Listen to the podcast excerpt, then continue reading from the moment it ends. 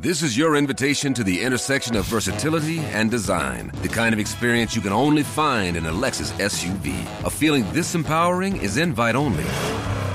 Fortunately, you're invited. Experience the versatility of the complete line of Lexus SUVs and some of the best offers of the year on select models at the Invitation to Lexus sales event, now through April 1st. Experience amazing at your Lexus dealer.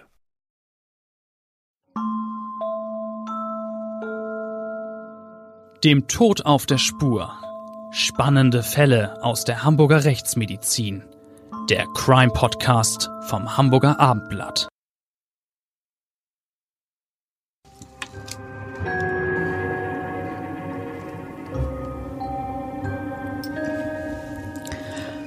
Moin und herzlich willkommen zu unserem Abendblatt Crime Podcast. Ich bin Bettina Mittelacher, Gerichtsreporterin beim Hamburger Abendblatt und wie immer ist Klaus Püschel dabei, Rechtsmediziner im Unruhestand, Seniorprofessor, ein Mann, der den Toten zuhört und sie versteht und ihnen ihre Geheimnisse entlockt. Hallo, schön, dass du da bist.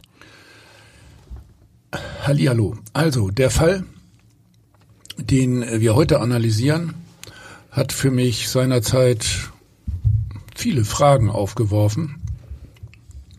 Allerdings nicht äh, aus äh, näherer rechtsmedizinischer Sicht. Da war die Aufklärung der Tat und die Identifizierung des Täters eindeutig. Ja, aus meiner Sicht ging es äh, jetzt vor allem äh, darum, äh, welches Urteil in dieser Situation zu fällen war. Ich freue mich äh, deswegen ganz besonders, dass äh, wir zu diesem Aspekt genau den richtigen Gesprächspartner dabei haben. Ja, ganz genau. Wir begrüßen ganz herzlich Wolfgang Backen. Ja, vielen Dank, dass Sie mich mal wieder zu einem Podcast eingeladen haben. Es ist, glaube ich, zum vierten Mal. Ja, ich denke auch. Das freut mich besonders, dass Sie ein wieder hier sind und dass Sie immer ein gern willkommener Gast, ähm, ein versierter Gesprächspartner. Das wird heute wieder mal eine spannende Folge. Herr Backen, Sie waren 37 Jahre lang Richter in Hamburg und die letzten neun Jahre davon waren Sie Vorsitzende Richter am Schwurgericht. Schwurgericht, das heißt konkret, dass sie immer über Angeklagte zu entscheiden hatten, denen Mord oder Totschlag vorgeworfen wurde. Sie haben also viel mit schwersten Verbrechen zu tun gehabt. Manche Fälle spielten in anderen Kulturkreisen, zum Beispiel in solchen, wo es den sogenannten Ehrenmord gibt. Ja, in der Tat musste ich mit meiner Kammer mehr als einmal über Fälle verhandeln, wo Männer angeklagt waren, die Frauen schwer verletzt oder sogar getötet haben, angeblich um die Familienehre zu retten. Merkwürdige Frage der Ehre. Über einen solche Fälle haben wir ja schon einmal in unserem Podcast gesprochen. Da ging es um eine 16-Jährige, die von ihrem eigenen Bruder mit etlichen Messerstichen getötet wurde, weil sie nicht nach afghanischen, sondern nach westlichen Werten leben wollte. Ja, ich erinnere mich. Der Täter bekam von uns schließlich eine lebenslange Strafe wegen Mordes. Ja, heute geht es aber um eine Tat, die nicht jemand aus Hass begangen hat, sondern es geht um eine Tat aus Verzweiflung.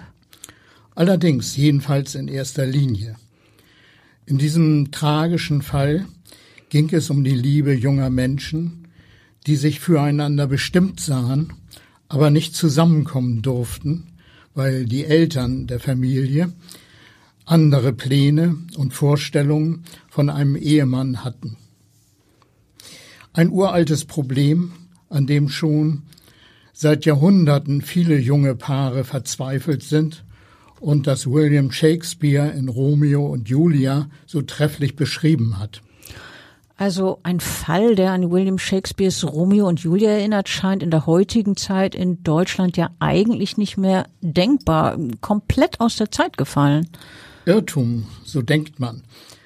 Auch in unserem Fall musste am Ende jemand sterben. Es war eine junge Inderin. Verzweiflung führte sicherlich dazu, dass sie getötet wurde, aber ebenso Eifersucht und Egoismus ihres Geliebten. Dieser Mann meinte eines Tages, ihr Tod sei besser als die Vorstellung, sie könnten nicht immer als richtiges Paar zusammengehören. Ich habe leider schon unzählige Opfer obduzieren müssen, die getötet wurden, weil Eifersucht im Spiel war. Vor allem etliche junge Menschen waren dabei. Das ist schon ziemlich tragisch, wenn so ein junges Leben dann ganz plötzlich ausgelöscht wird. Unser Fall beginnt mit einem damals 22 Jahre alten Menschen, der aus Indien nach Deutschland gekommen ist, um hier sein Glück zu suchen. Geld besaß er nicht, aber Freunde hatten ihm in Indien erzählt, er könne hier leben in Deutschland wie die Made im Speck. So reiste er eines Tages nach Deutschland. Ähm, er hat ja auch hierzulande zunächst vor einem Kontakt zu seinen indischen Landsleuten gesucht, oder? Ja, das war so. Seit seiner Ankunft besuchte er regelmäßig einen Sikh-Tempel, denn dort traf er auf Landsleute, mit denen er Erfahrungen und Neuigkeiten austauschen konnte. Der Tempel diente neben religiösen Zwecken außerdem als Nachrichten- und Heiratsbörse. Schon bald lernte Krishna nach seiner Ankunft in Deutschland das war so ungefähr 2008, die bildschöne junge 19-jährige Nancy kennen. Beide fühlten sich sofort füreinander bestimmt. Das Liebespaar zögerte nicht, sich regelmäßig heimlich zu treffen. Heimlich? Hm, warum das denn? Weil die Familien der beiden jungen Leute nicht einverstanden waren? Ja, das Paar befürchtete, die Freundschaft werde von Nancy's Familie niemals akzeptiert werden. Zwar gehörte Krishna derselben Religionsgemeinschaft an, aber er stammte aus einer anderen Kaste, die Nancy's Familie aus tiefstem Herzen verachtete und mied. Sie hielten Krishna für einen erbärmlichen Habenichts, der auf keinen Fall eine Beziehung zu ihrer Tochter haben dürfte. Aber äh, diesen jungen Liebenden, von denen Sie erzählen, waren ja solche Gedanken, die die das Kastensystem berücksichtigen und auf althergebrachten Traditionen beruhten, vollkommen fremd. Ihnen ging es um die Liebe und äh, Geld und soziales Ansehen war ihnen egal, so verstehe ich das. Ja, spielte überhaupt keine Rolle. Das Paar schwebte im siebten Himmel, beide nutzten jede Minute, die ihnen zur Verfügung stand, sehr intensiv. Na, also so intensiv, dass die Nancy dann schwanger wurde. Das hätten die Familien aber doch bestimmt nicht akzeptiert, wenn Nancy von dem Mann, den äh, ihre Eltern so verachteten, ein Kind bekommen hätte. Was haben die denn dann gemacht? Ganz sicher hätten die das nicht akzeptiert. Deshalb entschloss sich das Paar, nach einigen hitzigen Diskussionen dazu, den Fötus abzutreiben. Denn Nancy hatte riesige Angst vor der Reaktion ihrer Familie, mit der sie es doch noch nicht vollkommen verderben wollte. Außerdem fühlte sie sich noch zu jung für ein Baby, denn sie plante, erst noch eine Ausbildung zu absolvieren. Das hat dann ja auch zumindest ansatzweise geklappt. Äh, nicht wirklich ein Ausbildungsplatz, aber Nancy begann im Februar 2012 ein Praktikum in einem Büro. Ähm, häufig erhöhen sich ja mit so einem Praktikum die Chancen, in einem Betrieb eine Lehrstelle zu erhalten.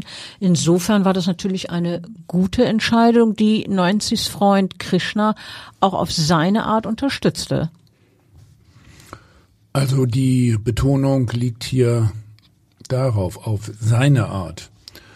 Äh, es wäre sicher vernünftig gewesen, wenn er sich selber um ein äh, eigenes Praktikum oder sogar um eine Ausbildung bemüht hätte.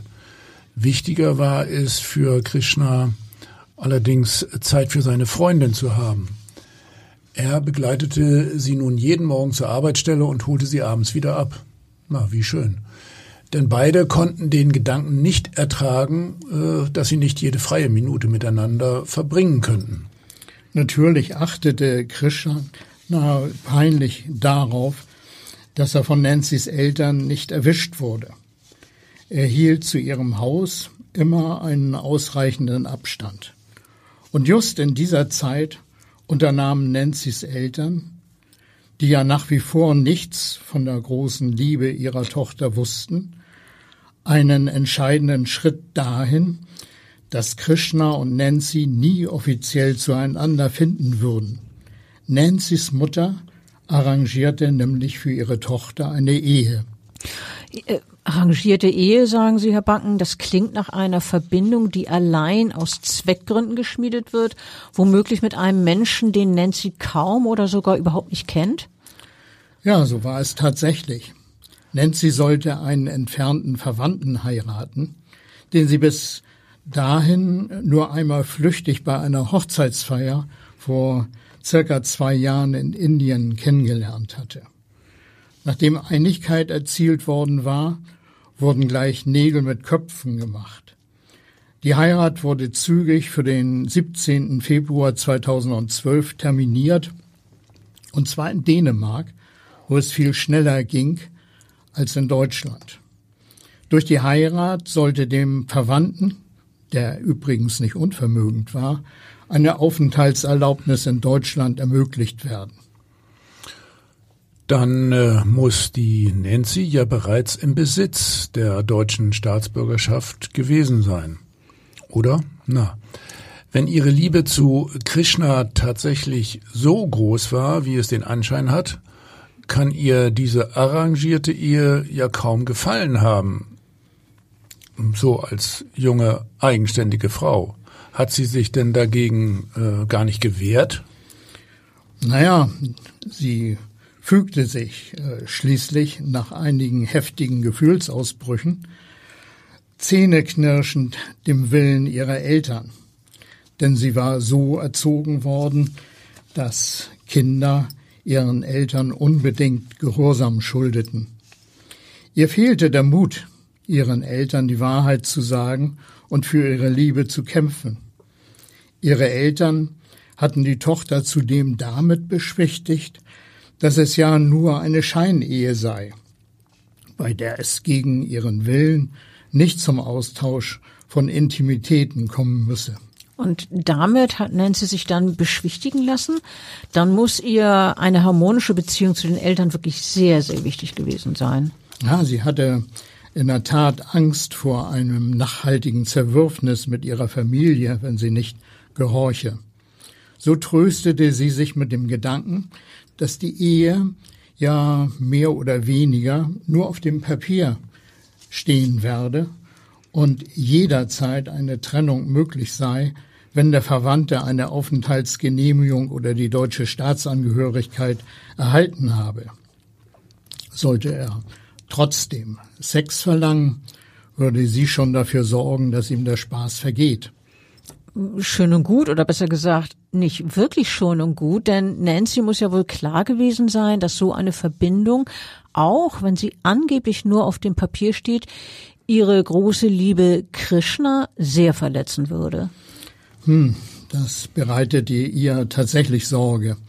Gegenüber ihrem Schatz erwähnte sie zunächst die Heirat vorsichtshalber nicht, um seine Gefühle nicht zu verletzen und die gute Stimmung nicht zu ramponieren. Aber ehrlich, bis zum letzten Tag zu warten, bevor sie ihn vor vollendete Tatsachen stellt, das macht die Sache aber bestimmt nicht besser. Nein. Nancy hat sogar noch länger gewartet. Erst zwei Tage nach der Hochzeit gestand sie ihrem Krishna die Heirat und schwor, dass sich an ihrer Liebe zu ihm nichts geändert habe. Sie erklärte Krishna weinend, die Ehe sei lediglich auf Wunsch ihrer Familie zustande gekommen und sie sei dabei nicht der Stimme ihres Herzens gefolgt. Es sei nur eine blöde Formalität, um einen bedauernswerten Verwandten einen Gefallen zu tun. Das sei mittlerweile hier so üblich, weil es im Notfall dann Ansprüche auf Geld gebe. Mehr sei wirklich nicht. Eine Scheinehe, nichts weiter. Und sei es nicht sogar gegenüber einem Verwandten eine moralische Verpflichtung, eine gute Tat, mehr doch wirklich nicht. Nee, wir wissen ja, dass diese Geschichte später ein sehr trauriges, tragisches Ende genommen hat, dass am Ende jemand sterben musste. Wie kam es denn dazu, dass sich die Lage zwischen Krishna S. und Nancy so gefährlich und dramatisch zuspitzte? Naja, erstmal reagierte Krishna sehr betroffen und eifersüchtig auf die Nachricht, dass Nancy geheiratet hatte. Er hegte große Zweifel an dem angeblichen Grund für die Ehe. Er machte seiner Freundin lautstark Vorwürfe, verlangte von ihr die sofortige Scheidung. Das war ja nicht so einfach möglich, ne? Nein. Er war sehr betroffen und beleidigt, weil Nancy ihn vor vollendete Tatsachen gestellt und ihn vor der Heirat nicht ins Vertrauen gezogen hatte. Was werde sie tun, wenn der Ehemann nun äh, doch darauf dringe, die Ehe zu vollziehen? Dass äh, Krishna eifersüchtig war und mit der Ehe seiner Freundin nicht einverstanden, das ist äh, ja durchaus nachzuvollziehen. Äh, man weiß ja, dass er danach mehrere Nächte lang seine Freundin gewissermaßen überwacht hat. Das ist doch schon ein Alarmsignal, wenn jemand so heftig reagiert und die Geliebte regelrecht ausspioniert. Wir drei kennen das ja aus anderen Fällen, äh, dass es dann häufig äh, beim Überwachen alleine nicht bleibt, sondern dass irgendwann aus Gründen der Eifersucht leider auch Gewalttaten ins Spiel kommen können. Das ist leider wahr. Allerdings hätte sich in unserem Fall Krishna erstmal beruhigen können. Denn bei seinen nächtlichen Überwachungen der Wohnung fand er heraus, dass seine Freundin und ihr Ehemann nicht zusammen wohnten. Es gab aber noch ein anderes Problem. Trotz ihrer beschwichtigenden Worte empfand auch Nancy die Situation als sehr belastend und unbefriedigend was sich auf ihre Leistungen im Büro auswirkte. Deswegen sowie wegen ihrer großen Stimmungsschwankungen wurde sie eines Tages von ihrem Chef zu einem klärenden Gespräch ins Büro gebeten. Ja, aber als dieser Chef hörte, was hinter den nachlassenden Leistungen steckte, hatte er aber doch Verständnis für Nancy, oder? Ja, weil sie sich ihm wirklich anvertraut hat. Das hat ihn imponiert.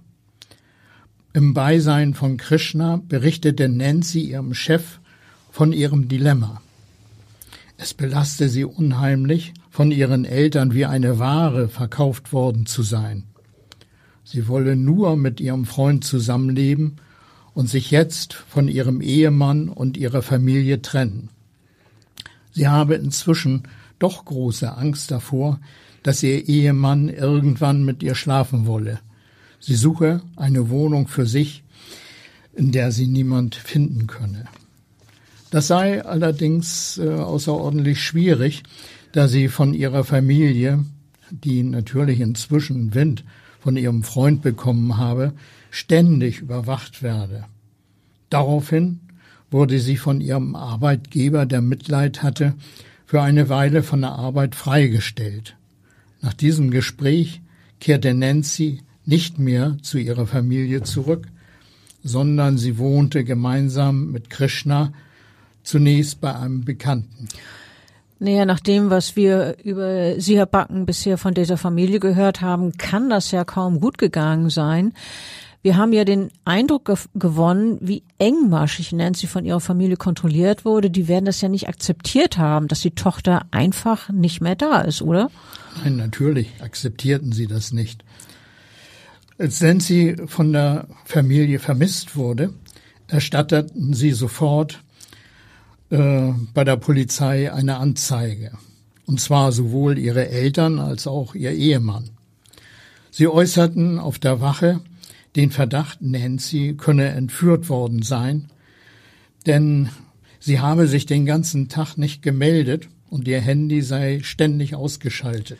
Naja, also dann haben die, hat die Familie ja vor der Polizei das so dargestellt, als wenn sie sich Sorgen macht, äh, ernsthafte Sorgen um, um, ich sag mal, Gesundheit und Leben. Aber also so wie ich das verstehe, ging es ihnen eigentlich darum, dass sie wieder die Kontrolle haben wollten. Ja, genau.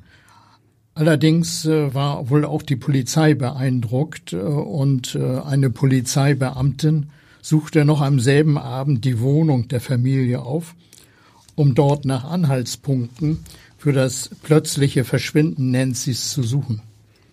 Hierbei stellte sie vor Ort fest, dass es eindeutige Anzeichen für eine Scheinehe gab, weil in Nancy's Zimmer keine typischen Männerutensilien oder Fotos ihres Ehemanns zu finden waren.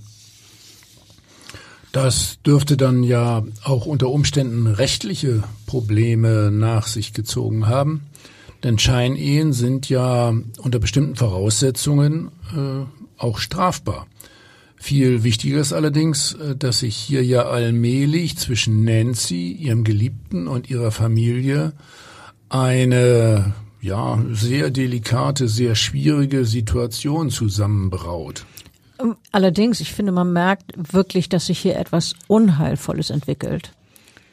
Ja, so war das wohl auch.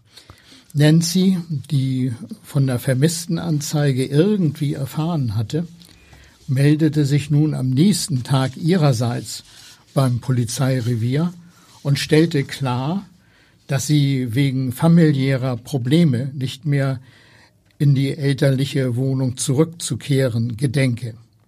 Sie sei schließlich volljährig und könne machen, was sie wolle. Danach suchte das Paar einen Rechtsanwalt auf und schilderte ihm ihre Situation. Das war durchaus mutig von Nancy. Ja, finde ich auch. Denn äh, mit anderen Worten, wenn sie jetzt zu dem Anwalt geht, dann war sie ja zu dieser Zeit wirklich entschlossen, mit ihrem Freund zu leben und sich nicht den Erwartungen ihrer Familie zu beugen. Ja, sie teilte dem Anwalt mit, dass sie sich von ihrem Ehemann scheiden lassen wolle. Der Anwalt bat sie daraufhin um die Übersendung der Heiratsurkunde, um die Scheidung vorbereiten zu können. Da sich diese jedoch leider im Besitz ihrer Mutter befand, setzte sich Nancy mit dieser in Verbindung und was sie schon befürchtet hatte, geschah. Ihre Mutter weigerte sich, ziemlich entrüstet, ihre Tochter bei der Scheidung zu unterstützen.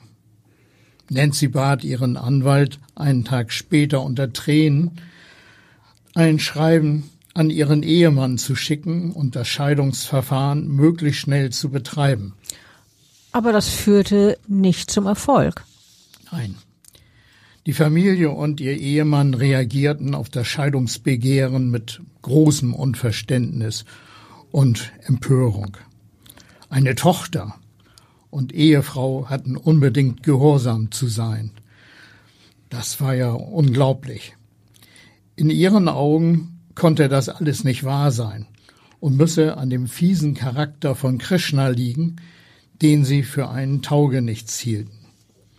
Die Familie begann, nach Nancy zu suchen, um sie zur Rede zu stellen und zur Vernunft zu bringen. Als das Liebespaar davon hörte, befürchtete es, die Familie werde sie möglicherweise mit Gewalt trennen, Krishna beseitigen, was immer das heißt, und Nancy einsperren. Oh, das klingt ja ziemlich rabiat. Wenn eine solche Eskalation befürchtet wird, wäre das ja nun allmählich der Zeitpunkt, äh, sich äh, besser an die Polizei zu wenden. Und das haben Nancy und Krishna auch getan, oder? Das taten sie. Und zwar am 5. März 2012 lief das Paar zur Polizei und erstattete Strafanzeigen gegen den Ehemann und gegen den Vater von Nancy wegen Bedrohung. Sie gaben zu Protokoll, dass Krishna von Nancy's Ehemann per Handy bedroht worden sei, dieser würde sie beide umbringen, wenn er sie finde. Ein Tag später kam es schließlich zwecks Schlichtung der Angelegenheit zu einem von einem gemeinsamen Bekannten der Familie vermittelten Treffen. Dabei wurde Nancy von ihren Eltern, die offenbar Kreide gefressen hatten, eindringlich gebeten, zurück zur Familie zu kehren. Dieses Gebeten, soll man das so verstehen, wie wir das verstehen würden, also als, äh, ich sag mal, freundliche ja, bitte oder ist das äh, wohl mehr mit Druck gewesen? Wie schätzen Sie das ein? Das äh, war wohl äh, relativ äh, freundlich, äh, jedenfalls oberflächlich. Man äh, merkte, dass man zunächst gegen Nancy's Willen nichts erreichen konnte.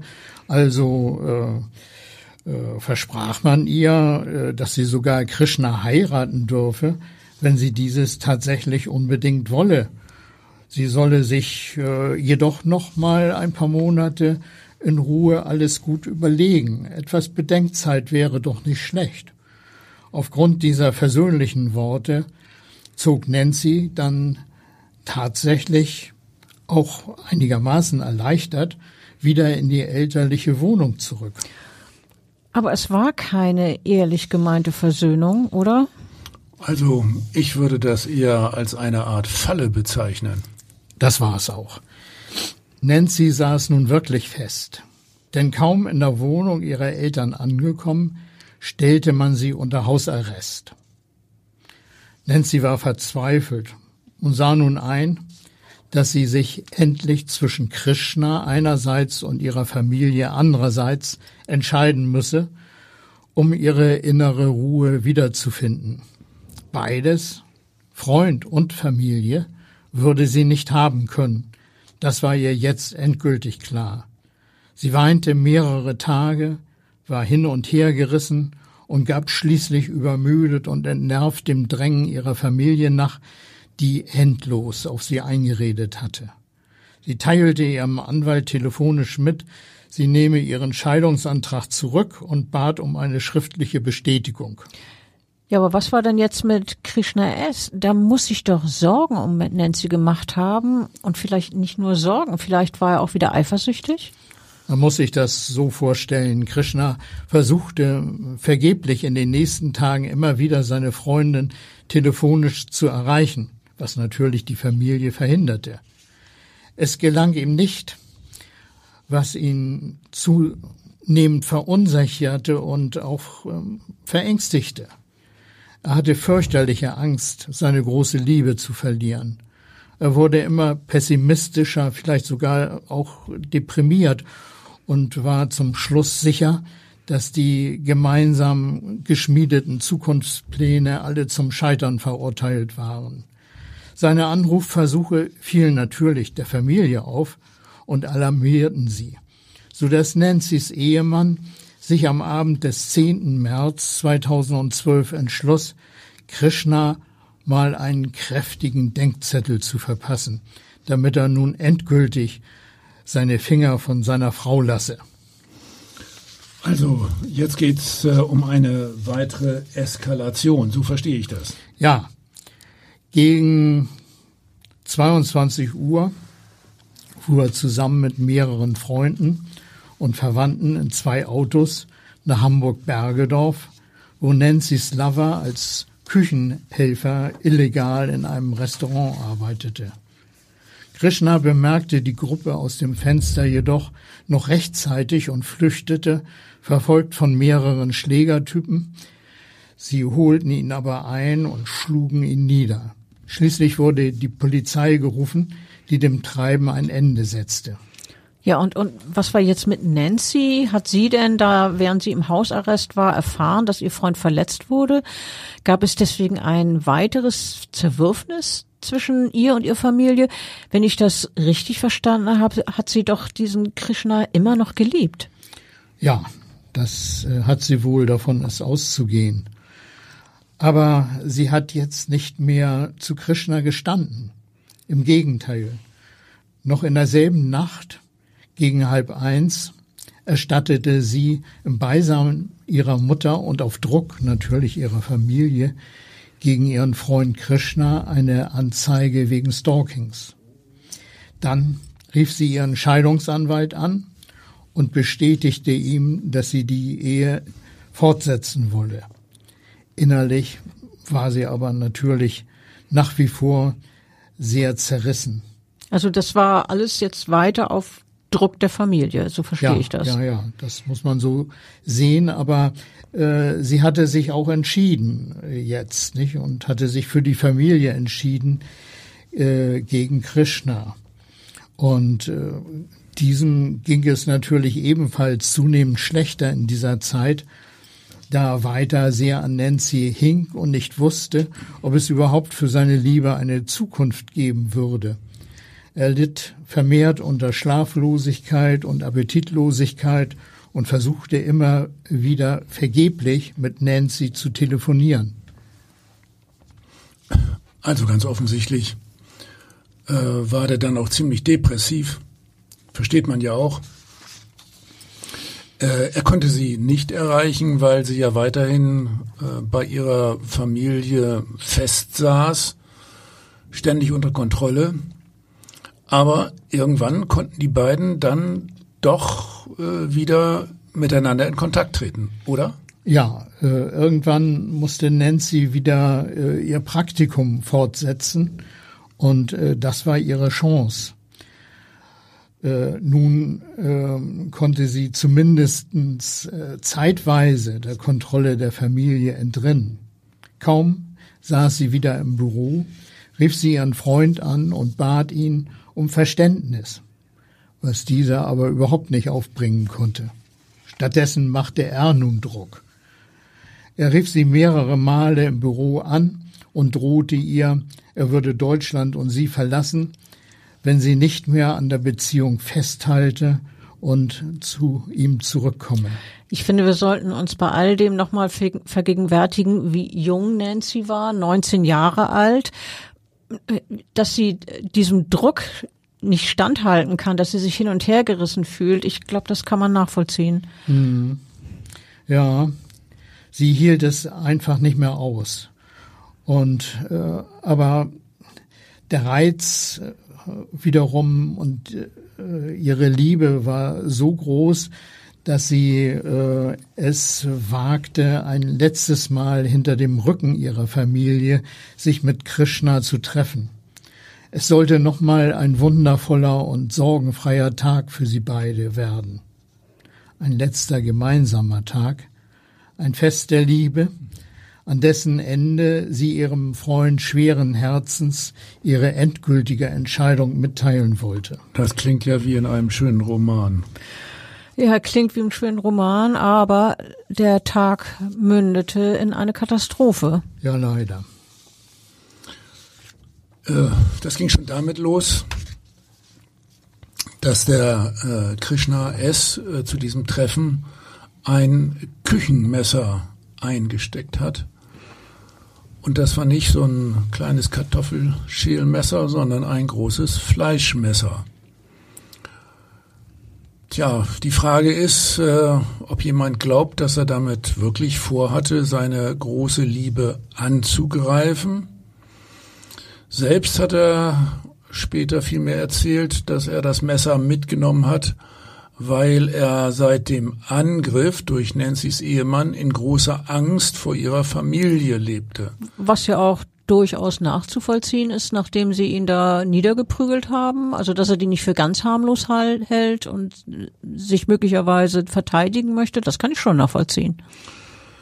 Ja, bloß die Frage, ob man dafür so ein großes Messer mitnehmen soll. Das Gut. ist wiederum die Frage, ja. Also er selber hat dann äh, später immer wieder gesagt, dass er sich äh, mit diesem Küchenmesser verteidigen wollte. Aber wir erleben ja immer wieder äh, Fälle, wo genau solche Situationen eskalieren. Ehrlich gesagt frage ich mich manchmal, wie viele Menschen denn so ein Messer in der Tasche haben, nur um sich zu verteidigen. Ja, also angeblich nur zur Verteidigung Messer, manchmal sogar auch eine Schusswaffe. Also hier geht's um das Messer. Und dann wird diese Waffe äh, dann plötzlich doch eingesetzt, nicht nur zur Verteidigung, und am Ende ist jemand sehr schwer verletzt oder sogar tot. Ja, auch ich kenne solche Fälle zur Genüge, wo, wo angeblich äh, ein Messer oder eine Waffe zur Verteidigung eingesteckt wird, nur so zur Sicherheit. Ja, und dann eskaliert die Situation. Hier war es ja auch so, nicht Herr Backen? Naja, bei Nancy und Krishna war es zunächst so, dass der Tag äußerst harmonisch und liebevoll verlief. Alles schien so wie früher. Deshalb dachte Krishna, sie hätten doch noch eine gemeinsame Zukunft. Er schöpfte Hoffnung. Er hatte Pläne, wollte sich Geld leihen und damit für sie beide eine gemeinsame Existenz aufbauen. Er hatte vor, eine Wohnung für sie als Paar zu mieten, und Nancy wagte nicht, ihm zu widersprechen. Sie ließ ihn in den Glauben, alles sei in Ordnung, um den Zauber dieses Tages bloß nicht zu zerstören. Aber irgendwann musste sie dann ja doch mit der bitteren Wahrheit herausrücken. Die Zeit lief unerbittlich. Es war kurz vor 17 Uhr, als Nancy an ihren Rückweg denken musste, denn normalerweise hätte sie jetzt das Büro verlassen müssen, was ihrer Familie natürlich bekannt war. Es sollte bloß nicht nochmal zum Krach mit Stubenarrest kommen. Als das Paar Hand in Hand die Treppe zu einer Fußgängerunterführung hinunterging, beschloss Nancy, ihrem Freund jetzt klar zu machen, dass sie ihre Familie trotz ihrer überwältigenden Liebe zu ihm nicht aufgeben wolle. Denn leider sehe sie keine Zukunft mehr für ihre Beziehung.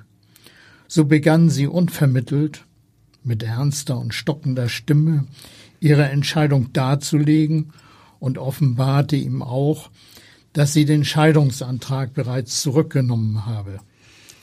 Ja, für Krishna, der ja bis dahin immer noch große Hoffnung gehegt und diesen harmonischen, liebevollen Tag genossen hatte, muss diese Offenbarung ja fürchterlich gewesen sein.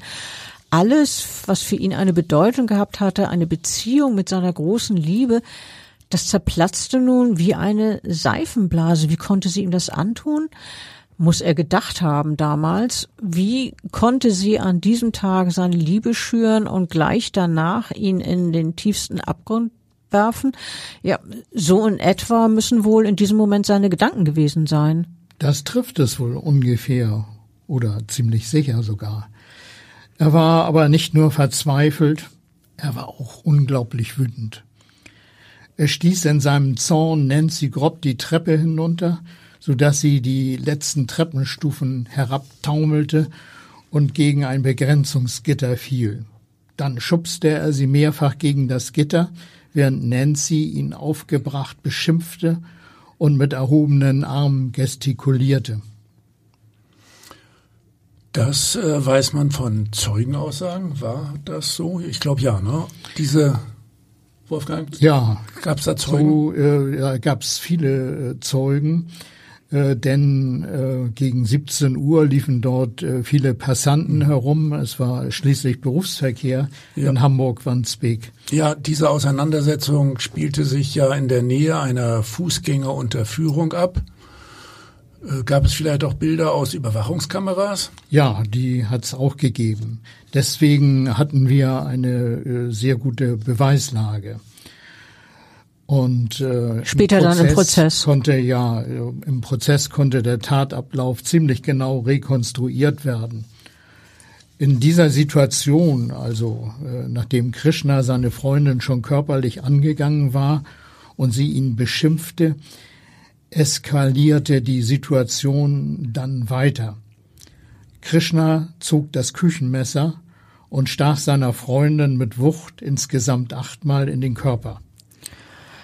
Sie hat sich doch sicher verzweifelt gewehrt, aber äh, sie hatte keine Chance, den Messerstichen zu entkommen, oder? Nein, das war unmöglich. Sie war äh, Krishna äh, körperlich unterlegen und äh, natürlich auch unbewaffnet. Schließlich äh, ließ Krishna erschöpft von seiner Freundin ab.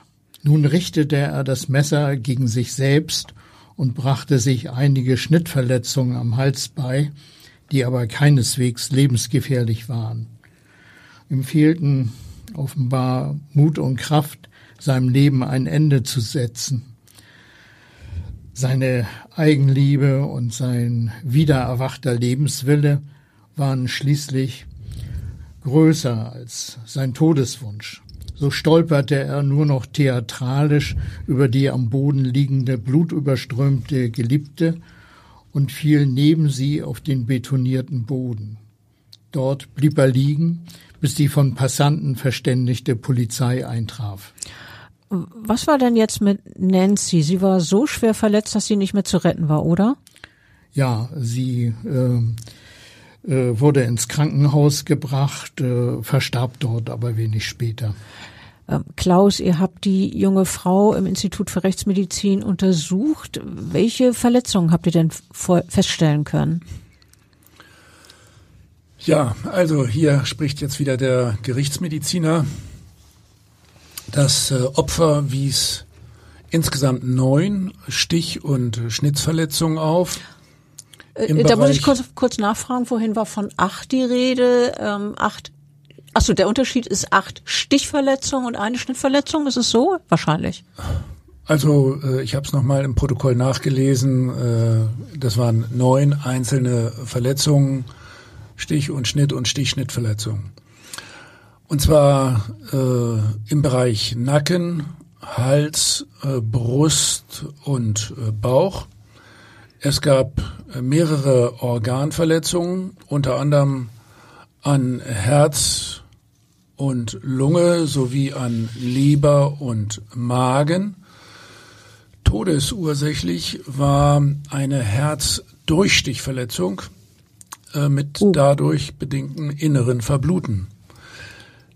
Der längste Stichkanal war immerhin fast 25 Zentimeter lang.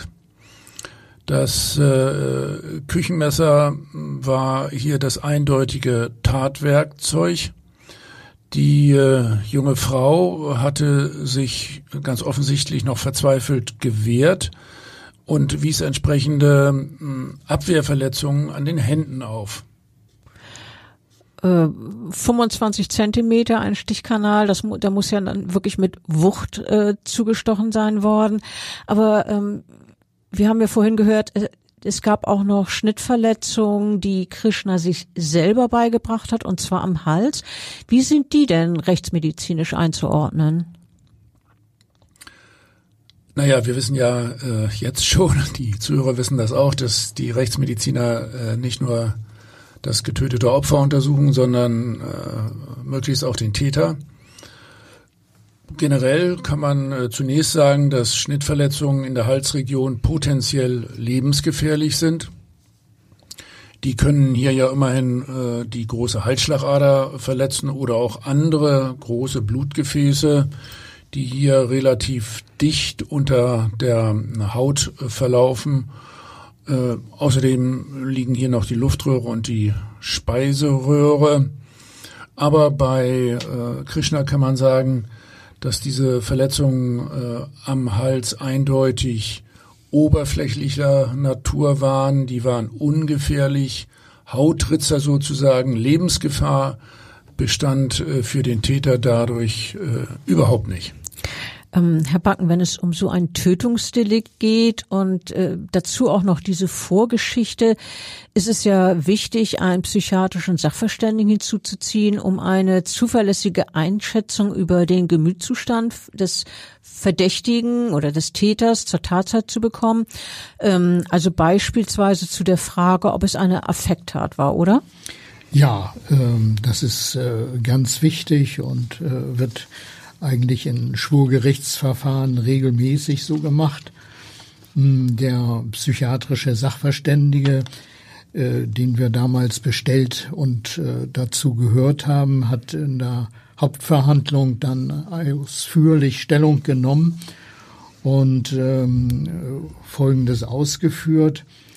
Er hat gemeint, äh, da Krishna sich durch das ständige Auf und Ab von Hoffnung und Enttäuschung über eine lange Zeit hinweg ohnehin in einem äußerst labilen Zustand befand, überkam ihn nach der Ankündigung Nancy's eine gewaltige Welle von Wut und Verzweiflung. Als Nancy ihm offenbarte, dass sie ganz sicher bei ihrer Familie bleiben werde, war es nach den harmonischen Stunden zuvor für ihn zu viel. Er explodierte förmlich und vermochte sich kaum noch zu beherrschen. Wie konnte sie ihm das antun? Wie konnte sie an diesem Tag seine Liebe anfeuern und gleich danach alles zertrampeln? Es war offenbar so, dass Krishna erkannte, dass nichts mehr rückgängig zu machen war, dass ihr Entschluss unumstößlich war.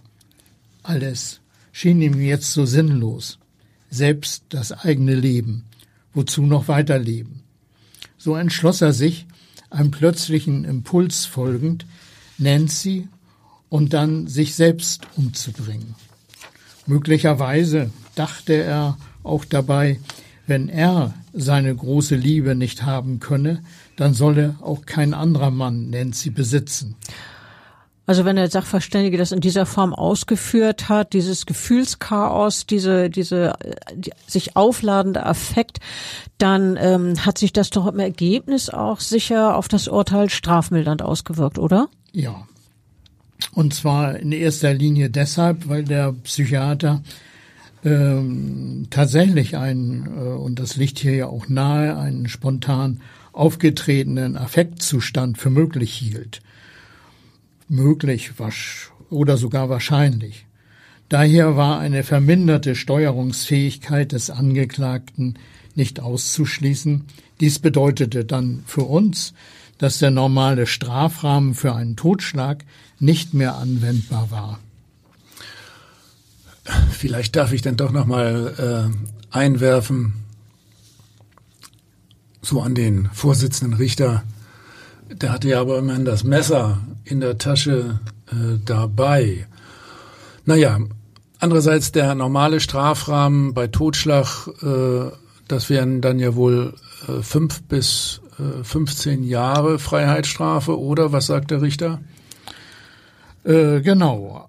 Äh, aber äh, mit äh, der verminderten Steuerungsfähigkeit äh, reduzierte sich die mögliche Strafobergrenze nach Paragraph 49 StGB auf drei Viertel des angedrohten Höchstmaßes, also auf elf Jahre und drei Monate und die Untergrenze lag nun bei zwei Jahren. Also äh, ich, ich wollte noch mal ergänzen, das ist jetzt nicht eine Sache, die äh, das Gericht dann für sich so überlegt, sondern in dem Moment, wo der Sachverständige das festlegt, dann ist man dann sozusagen festgelegt, dann der Sachverständige legt das nicht fest. Das nein, Gericht, nicht das, nein, nein, nicht der Sachverständige. Der Sachverständige äh, ergibt seine Einschätzung dazu, aber wenn man dieser Einschätzung folgt, dann ergibt sich automatisch dieser niedrigere Strafrahmen. Das ist doch richtig, oder? Naja, nicht äh, automatisch, nicht? Wir äh, müssen uns das äh, schon überlegen. Ähm, also ist äh, kein äh, keineswegs ein Automatismus. Aber hier in äh, diesem Fall äh, haben wir das so gesehen und äh, deswegen die Strafe, den, den Strafrahmen äh, reduziert. Erzählen Sie uns doch bitte, was für Sie im Einzelnen bei der Urteilsfindung entscheidend war.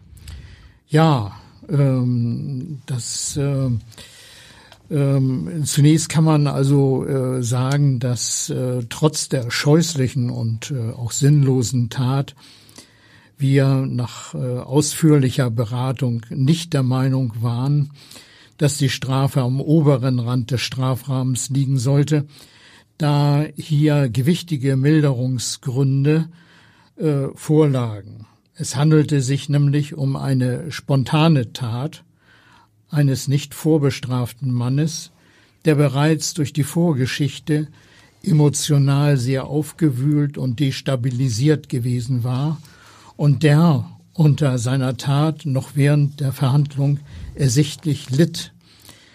Der gesellschaftlich entwurzelte Angeklagte hatte durch eigenes Verschulden seinen letzten Halt im Leben verloren und äh, ja praktisch das Wichtigste, äh, das Zentrum seines äh, Lebens verloren. weil er ausgerechnet den Menschen getötet hatte, den er über alles liebte. Ja. Ferner wirkte sich äh, zu seinem Gunsten das bereits am Tatort abgelegte Geständnis aus.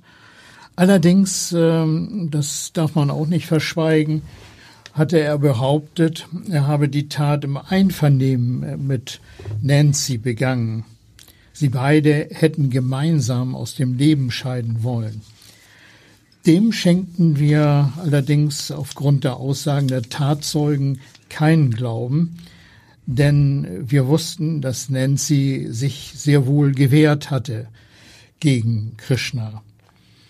Ob Krishna Nancy tatsächlich äh, anderen Männern nicht gönnte und auch deshalb umbrachte, lag zwar nahe, war aber nicht zu beweisen. Deswegen konnte dies in dubio pro reo nicht strafschärfend gegen ihn verwendet werden. Und zu seinen Lasten, was war da entscheidend für letztlich für das Finden des Strafmaßes? Naja, strafschärfend wirkte sich vor allem aus, dass er mit erheblicher Intensität gegen die Geschädigte vorgegangen war. Man erinnert sich, äh, acht Stichverletzungen und eine Schnittverletzung. Also neunmal hat er mit dem Messer auf sie eingewirkt. Das äh, ist natürlich strafschärfend.